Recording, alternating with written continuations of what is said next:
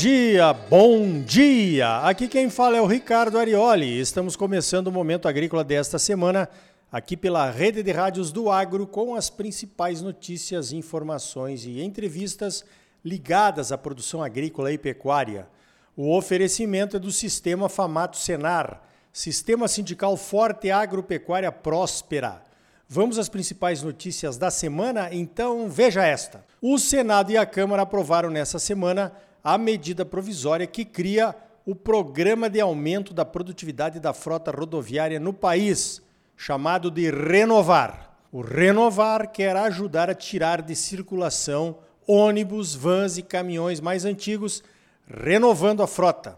Uma frota renovada reduz custos de logística, moderniza o transporte, cria novos modelos de negócio, melhora as condições de trabalho dos profissionais do volante e aumenta a segurança nas estradas. Dados da Secretaria Nacional de Trânsito do Ministério da Infraestrutura mostram que temos 3 milhões e meio de caminhões rodando no Brasil. Desse total, 26% tem mais de 30 anos de fabricação. O BNDES também vai ofertar uma linha de crédito especial para o Renovar. A renovação vai atender apenas os motoristas autônomos e aqueles ligados a cooperativas de transporte. As transportadoras ficaram de fora. Os valores a serem pagos pelos veículos ainda não foram divulgados. A adesão será voluntária e os veículos velhos vão para o desmanche e a reciclagem.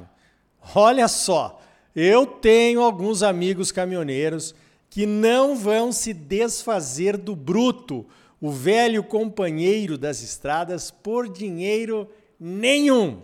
Mas apesar dos saudosistas, a medida é boa. O projeto vai agora para a sanção presidencial. Veja esta: a Câmara de Comércio Exterior, popularmente conhecida como CAMEX, reduziu o imposto de importação do herbicida glifosato. O glifosato é o herbicida mais usado no mundo e aqui no Brasil também.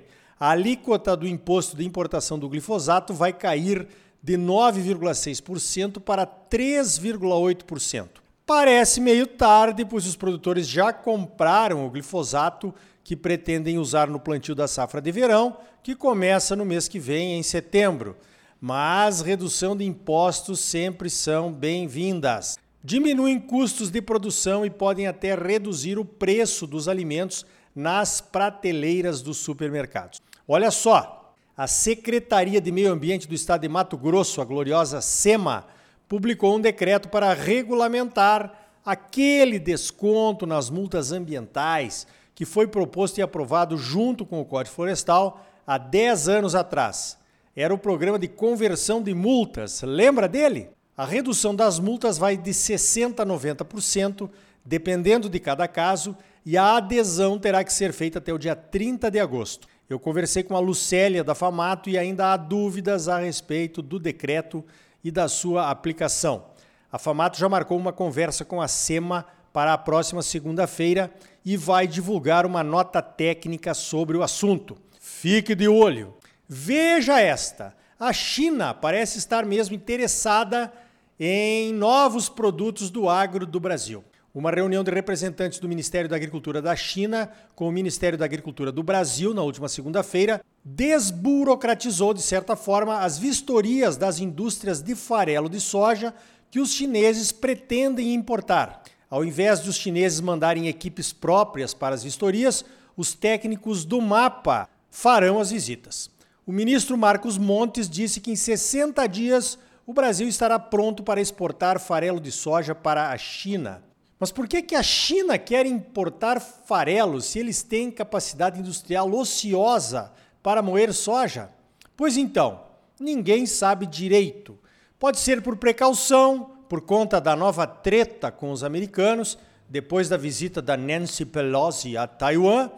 Pode ser porque os produtores argentinos, principais exportadores mundiais de óleo e de farelo, estejam segurando suas vendas, esperando por oportunidades melhores no dólar e nas retenções, que são os direitos de exportação, mas de qualquer forma é uma oportunidade que precisamos aproveitar. Os chineses estão interessados no nosso milho também, o milho desta safra agora. Uma ótima notícia. Ao contrário do que dizem por aí, principalmente aqueles que não entendem nada do agro, a garantia de exportações e de preços futuros garante também o abastecimento do mercado interno. A garantia das exportações e de um preço futuro estimula os produtores a plantar com mais confiança. Depois que conseguimos saber a que preço poderemos vender o milho no ano seguinte, deixamos de precisar mendigar por preços mínimos e prêmios lá em Brasília, para desespero de alguns políticos defensores do agro, né? Eu não acredito que vai acontecer com o milho o mesmo que aconteceu com a soja, quando começamos a exportar para a China. O milho é considerado estratégico para os chineses. Eles vão procurar produzir o máximo que puderem para depender menos de importações. Mesmo assim, o mercado chinês de milho certamente é um mercado com alto potencial de compras. Então, como eu disse na entrevista que fiz com a Carla do Notícias Agrícolas, o baile tá bom, a música tá tocando e a China veio nos tirar para dançar. E gaúcho gosta muito de dançar com a China, não é verdade? Então, vamos acertar o passo, né? Veja esta, falando em exportações, o estado de Mato Grosso exportou DDG pela segunda vez agora em 2022. O DDG é aquele farelo proteico de milho que sobra depois da fermentação do milho para a produção de etanol. O DDG é usado na produção de rações. Agora, em 2022, as indústrias de etanol de milho de Mato Grosso já exportaram 73 mil toneladas de DDG, um valor de 22,4 milhões de dólares. Os dados são do Centro Internacional de Negócios, ligados à FIENTE, a Federação das Indústrias de Mato Grosso. A Nova Zelândia e a Arábia Saudita foram os principais compradores do DDG.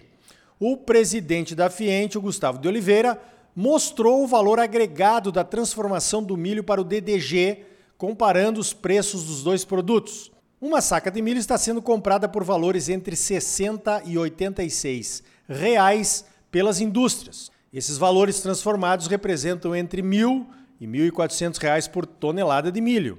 O DDG exportado foi vendido por valores entre 920 e 1.100 reais por tonelada. Ou seja, a indústria está conseguindo vender o DDG pelo mesmo valor que paga pela matéria-prima, o milho. E ainda tem o etanol e outros produtos de valor agregado, como o óleo de milho, por exemplo. Essa indústria de etanol de milho realmente transformou a cadeia de produção do milho aqui em Mato Grosso, hein? E vem mais por aí. Veja esta. A pecuária de corte está se adequando aos níveis de preços da arroba mais baixos com as quedas nessas últimas semanas. As notícias dão conta que os preços da arroba estão pressionados nas principais praças do Brasil, com um preço um pouco melhor pelo boi China em São Paulo. Interessante que as escalas dos frigoríficos estão longas neste início de mês, que é o pior mês de seca no centro-oeste, quando a oferta de boi gordo normalmente fica mais baixa, pois a pastagem secou. É a famosa entre-safra do boi. A relação de troca entre um boi gordo e o milho é a melhor desde dezembro de 2020. O valor de uma arroba consegue comprar agora quatro sacas de milho. No ano passado, nesta época, o valor de uma arroba só comprava 3,3 sacas de milho. A diferença entre a carne bovina e a carne de frango está encurtando, pois o frango tem subido mais do que o boi. Os dados do CPEA indicam que a carne de frango subiu 22,9% de janeiro a julho de 2022, enquanto a carne bovina caiu 13,5% nesse mesmo período. Então, chega de galeto com massa no final de semana. Estamos voltando para o velho e bom churrasco. Se ainda não dá para convidar muita gente para um churrasco de picanha, faz aí um churrasco de costela, que está na promoção e é a carne mais saborosa, na minha opinião. E ainda sobram os ossos para cachorrada se divertir também, né? Veja esta: o INDEA, o nosso Instituto de Defesa Agropecuária, promoveu um treinamento nesta semana chamado de Exercício Simulado de Emergências Zoosanitárias o objetivo do exercício foi preparar o pessoal para identificar e combater a febre aftosa. Ano que vem, Mato Grosso vai suspender a vacinação contra a febre aftosa. Apesar de estarmos livres da doença há 26 anos e a retirada da vacinação estar sendo feita de modo muito seguro, todo cuidado é pouco. Aliás, o cuidado maior deverá ser tomado após a retirada da vacina, né? Nesse treinamento, que foi considerado o maior evento internacional para emergências zoossanitárias, simulou-se a ocorrência de um caso de febre aftosa no município de Jucimeira.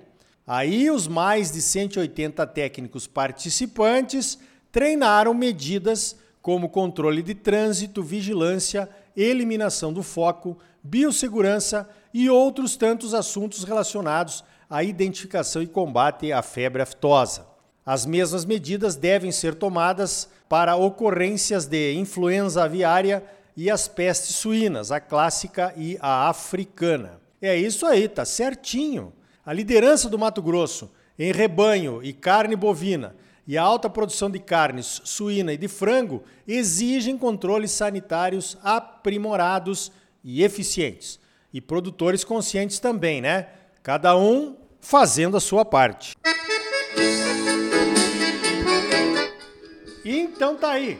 No próximo bloco, mais notícias da semana comentadas para você. Algumas delas você só vai ouvir aqui, no Momento Agrícola. E ainda hoje vamos até o Paraguai saber como estão os preparativos para a próxima safra de soja e de milho por lá.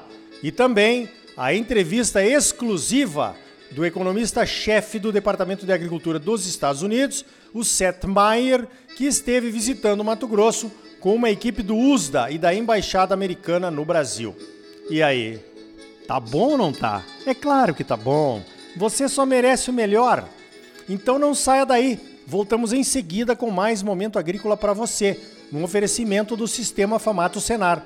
Sistema sindical forte, agropecuária próspera. Voltamos já. Música